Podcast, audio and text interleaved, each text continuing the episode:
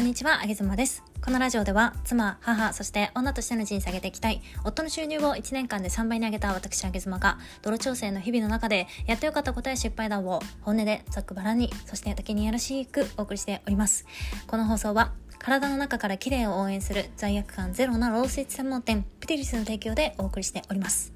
ロースイーツって言ってもまあいろいろあるんですけれどもこのプティリスさんのロースイーツローケーキローチョコレートっていうのは、えー、小麦とかあと白砂糖とか、えー、あと牛乳とか卵とかねそういったものを使用していないものになりますので、まあ、そういったアレルギーがある方とかすごく美容に気を使っている方とか甘いもの食べたいんだけどうんでも痩せたいみたいなそんなわがままな、えー、女性におすすめでございます、えー、ワンホール5000円台からケーキは購入できます。オンラインで購入ができます。概要欄のリンクより美しいスイーツたちをご覧ください。今日はですね、えー、男性のために女性は自分自身を喜ばせてあげる機会を作りましょうという話をしたいと思います。えー、先日、まあ、別居を、え、最近挙げずましているしていたんですけれども、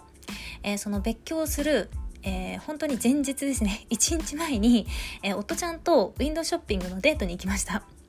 え私は栃木県に今住んでおりまして栃木県で買い物するってなかなかできないんですよ。まあ立派なショッピングモールっていうのがないものですからだいたいお洋服買いに行くってなると、え、アウトレットに行くわけですね。で栃木でいうとアウトレットは2つかなあって那須のアウトレットと佐野のアウトレット確か2つ、え、あったと思います。で今回私は佐野の方に行ってきたんですけれどもえー、まあなんか別居の前日にデートするっていうのもちょっと不思議な話だったんですが まあ発展的別居ということであの不仲ではありまませんので。まあそんな感じであの一日一緒に過ごしておりまして。でまあ別居する前日だったのでまあいろいろとねちょっと話しながら深刻な話もしながら、えー、楽しく時間を過ごしていたんですけれども、まあ、その中で夫ちゃんがえー、なんかこう一緒にね、えー、ウィンドショッピングしていく中で、えー、ちょっと最近あげずまちゃん、あの、お洋服買ってないから、少し今日は奮発して、えいいお洋服買ったらって言ってくれたんですよね。で、私は、まあ、いいお洋服って自分の中で、まあ、ピンキリではあるものの、私、あんまり洋服にお金をかけた、え経験がなくて、うーん、ワンピースで、まあ、2年前ぐらいに買った、確か、え4万円ぐらいのワンピース、えリネンのワンピースだったんですけど、えー、そのリネンの素材のワンピースが、え、まあ、一番高いお洋服かなっていうぐらい、まあ、あんまりねお洋服にお金をかけてないんですよ、まあ、まだ子供も小さいですしほとんどあのスポーツウェアが多い毎日だったりするので、まあ、その私を見て、えー、おとちゃんがそのように言ってくれたんですよね。で私はまあいかんせんこうブランドショップが多いアウトレットなので、まあ、いろんなお店に入っていくとちょっとこれ高いよなとかいやまだ小さい子供いるからちょっとこんなワンピース着れないよなみたいな感じで思ってたんだけれども元ちゃんはすごくノリノリで、えー、これ可愛いから着てみなとかこれめちゃめちゃ似合うと思うよみたいな感じで本当にねあのー、いろんなお洋服を私に渡してくるわけですよ。で私はまあそれを一着一着を試着していきながら、えー、値札を見ながらいやちょっとこの値段はなんかチョコレートケーキぶん投げられたら傷つくなとかね梅干しこぼしたらこれ真っ赤になるなとかね、まあ、いろんなこと思いながらあの決めかねていたんですけれども、まあ、おとちゃんが背中を押してくれてですね、まあ、とあるブランドのお洋服を、えー、2着ぐらい買ったわけなんですよ。で、まあ、私からしたらめちゃめちゃ高いお洋服なので、まあ、本当にいいのかなって思うと、まあ、いかんせん私はこうメインで働いているわけではありませんし、夫ちゃんの、まあ、仕事を手伝っているっていうだけの形なので、いかんせんね、夫ちゃんにそこの、うん、お金を出してもらうっていうのをすごく躊躇していたんですが、まあ、彼は終始ご機嫌で、えー、私にお洋服を買ってくれた後もすごくすごくご機嫌だったんですよね。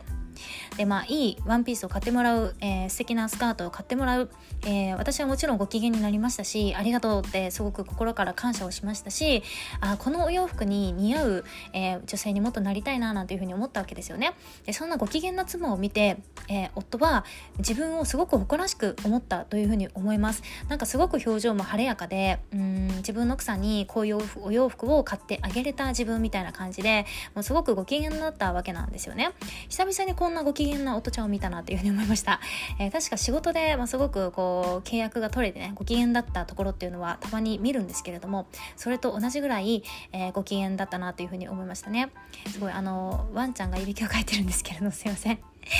あとはねなんかこうやっぱり着飾って綺麗になった奥さんに自分の横を歩いてもらえるっていうのは多分、えー、男性の心理からしてもすごく、えー、こう気分がいいものなんですかね。どうなんですかね。男性の皆さんどうですか？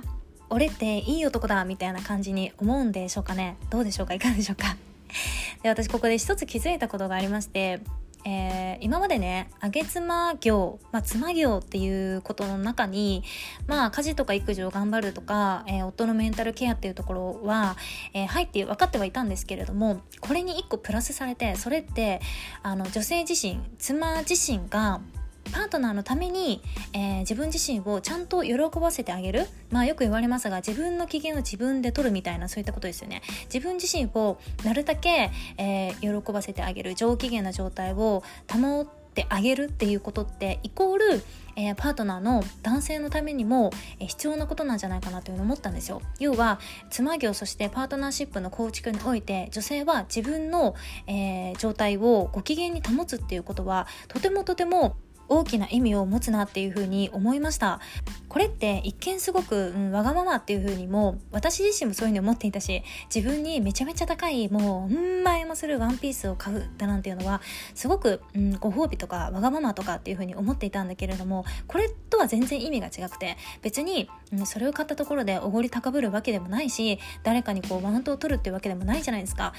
ただ単に自分とパートナーとのこの2人の関係性にちょっとスパイスをあげるというかお花を添えてあげるみたいなそんなイメージだと私は一つまた気づきました。なので今日言いたいことはもう女性の皆さんどんどんえー、自分にお花を添えてあげてみてもいいんじゃないでしょうかという話です。そしていつもご機嫌でいてあげてそれは自分のためにそして周りの人のためにいつもご機嫌でいて気持ちのいい毎日をえー、周りの人のためにね包んであげるっていうのも素晴らしいことなんじゃないのかなっていうふうに思いました。もうブランドをハイブランドで着飾ってもいいんじゃないのかなって思いますよね。なんかよくハイブランドで身を固めている人すごくなんか銭ゲバだとか成金だみたいななんかマウント取ってくるやつだみたいな感じで言うけれどもだからなんかみんなこうワンポイントハイブランドみたいのが今すごく流行ってるじゃないですか。私ぶっちゃけね全身ハイブランドの方がめちゃめちゃかっこいいと思うよ。だってハイブランドの服って着てていかんせん肌触りが良くて、えー、自分自身がご機嫌になれるしバッグとかなんてもうめちゃめちゃコスパいいからね。ずっと使えるから本当に私はハイブランド大好きです。ということでもっともっとハイブランドを買っていただけるような、えー、女性になれるようにまた今日から頑張りたいと思います。あげでした。